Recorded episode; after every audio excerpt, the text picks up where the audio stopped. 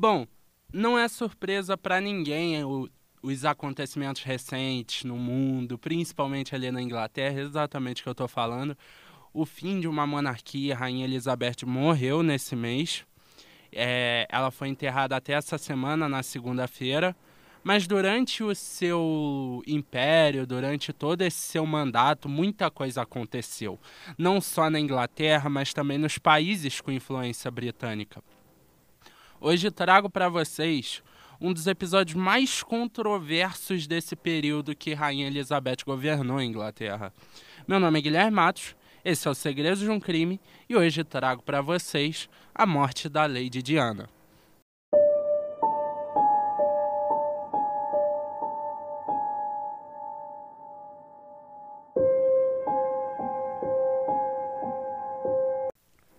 Bom, galera, aquele papinho chato de sempre, né? Mas é necessário, então vocês estão ouvindo, dá aquela avaliada, segue. O, o Segredo de um Crime hoje está em várias plataformas, no Spotify, no Anchor, no Amazon Music, no Google Podcast.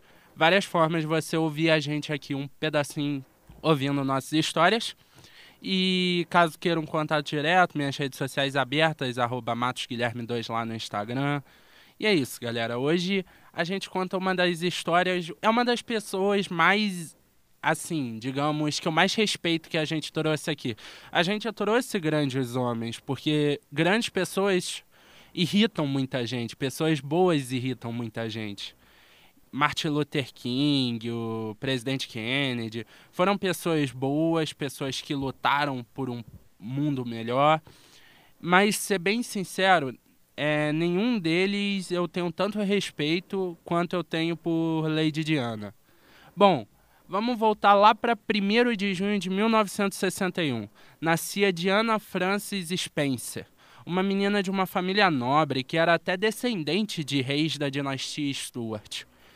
Lady Di teve uma infância conturbada, com problemas familiares, e até seus nove anos foi educada em casa. Depois disso, foi mandada para uma escola só de meninas e ali aprendeu a amar a arte. Iniciou aulas de balé. Depois, ela é transferida para a Suíça para concluir seus estudos. Em 75, ela acaba recebendo o título de Lady Di, de Lady Diana, depois que seu pai foi nomeado conde, conde Spencer. Agora sim, Lady Di se muda para Londres para ter uma vida normal e lá ela dá aulas de balé, trabalha como faxineira e se torna uma professora infantil. Mas no final da década de 70, Lady Di conhece até então o seu cunhado, Príncipe Charles, ele mesmo, que acabou de assumir o mandato da Inglaterra. E em 81 eles já anunciavam seu casamento. Em 82 e 84 nascem os príncipes que vocês tanto conhecem, o príncipe William e o príncipe Harry. O casamento dos dois por muito tempo pareceu um conto de fadas. Essa sempre foi a ideia que a família real quis passar, sempre foi a imagem que a família real quis passar. Mas na realidade, tudo ali foi muito diferente do que um conto de fadas. Uma das principais coisas que abalaram o relacionamento de Charles e Diana foi a traição do príncipe Charles com Camila Parker, que é a atual esposa do agora rei da Inglaterra. Charles conheceu Camila em 71. Eles tiveram um relacionamento casual, porém Charles teve que servir a Marinha Britânica. E nesse período, Camila casou com outro homem.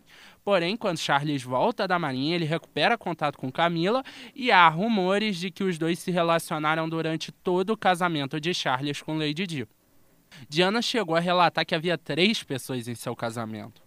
Outro problema do casal era que o antigo rei Philip teria mandado Charles pedir Lady Di em casamento após poucos encontros, porque Lady Di era a imagem ideal para uma pretendente para o futuro rei da Inglaterra. Charles teria falado várias vezes para Diana que não a amava, que só casou com ela por isso. Diana também confessou ter traído Charles mais de uma vez, com seu instrutor de hipismo, James Hewitt, e teve um caso também até mais importante com Barry Maneker, seu ex-segurança e esse foi mais a fundo. Diana fala que amava mesmo Barry. E quando o relacionamento deles veio à tona, Barry foi transferido e sofreu um acidente fatal de moto em Londres. Bom, isso tudo levou à situação da Rainha Elizabeth ter enviado uma carta para Charles aconselhando o divórcio, que se iniciou em 92 e foi oficializado em 96, com Lady Di recebendo uma quantia de 17 milhões de libras. Apesar dos escândalos no relacionamento, Lady Di era um exemplo de ser humano, diferente do resto da família real, né? E foi carinhosamente apelidada de Princesa do Povo. Lady Di sempre gerou aproximação com o povo, sua luta contra a bulimia e depressão sensibilizaram muito seu público. E ela sempre foi muito carismática e dedicada às causas sociais. Diana surge como uma das frentes da luta contra o preconceito que as pessoas tinham contra quem contraía a AIDS. Diana chega a cumprimentar um, uma pessoa que tinha AIDS na época, e lá naquele tempo, lá naqueles incríveis anos 80, aquilo era surreal. Lady Di estava ali em contato com um homem que tinha AIDS sem usar nenhuma proteção, máscaras, luvas, mostrando que ele era humano também, que não, não existe esse negócio de alguém que tem AIDS é menos humano que alguém que não tem. Porque esse preconceito foi real por muito tempo, né? Algo muito chocante para a gente hoje, mas esse preconceito foi real. E Lady Di foi uma das principais lutadoras contra esse preconceito. Diana também ajudou pessoas com anseníase, lutou pela proteção aos animais e contra o uso de minas terrestres. Ela chega a caminhar num campo minado na Angola exatamente para causar esse pacto ela também luta pelos sem-tetos e dependentes químicos. E quando eu falo dessas lutas, muitos de vocês devem pensar: ah, é só mais um riquinho botando dinheiro, papapá, pé. Mas as causas da Lady Di, os impactos que Lady Di causou são reais. Essas histórias que eu contei para vocês, da, dela cumprimentando um, um homem que tinha doença de HIV e andando no campo minado, são situações que Lady Di fez ser quem ela era. Foi os grandes atos da Lady Diana.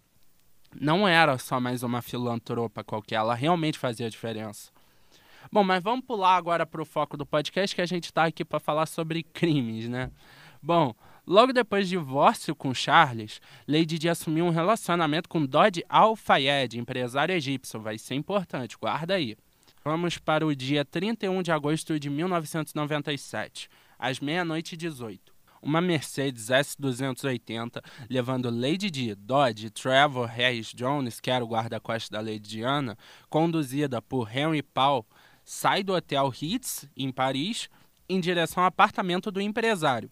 Um veículo isca tenta atrair a atenção dos fotógrafos e paparazzis, mas a maioria segue atrás do carro certo. Cinco minutos depois, o veículo entra no túnel Ponte Dalma a 90 km por hora, bate de leve na traseira de um Uno branco e colide com uma pilastra. O médico Frederick Milias, que passava pelo local, é o primeiro a prestar atendimento. O empresário e o motorista já estavam mortos. Trevor e Diana continuam inconscientes, mas Diana chega a apresentar o estado estável, Porém, às quatro da manhã daquela noite, ela morre no hospital Pitié-Salpêtrière. Trevor sobrevive, foi o único sobrevivente do acidente. Havia boatos, começamos com as teorias, e haviam boatos de que Lady Di estava grávida de Dodge, e seria um dos motivos da família real querer Lady Di morta. A realeza não queria que os príncipes William e Harry tivessem um irmão muçulmano. Depois de confirmada a morte, a equipe do hospital apressou o processo de embalsamento, que foi muito confuso. O argumento usado pelas autoridades foi que o dia estava muito quente, o corpo não teria uma refrigeração ideal, mas muitos acreditam que o procedimento foi feito exatamente para impedir que exames que comprovariam a gravidez da princesa. Trevor S. Jones passou por diversos interrogatórios e surgiram várias especulações. Uma delas foi que Trevor era o único com um cinto de segurança, mas nada disso foi confirmado até hoje.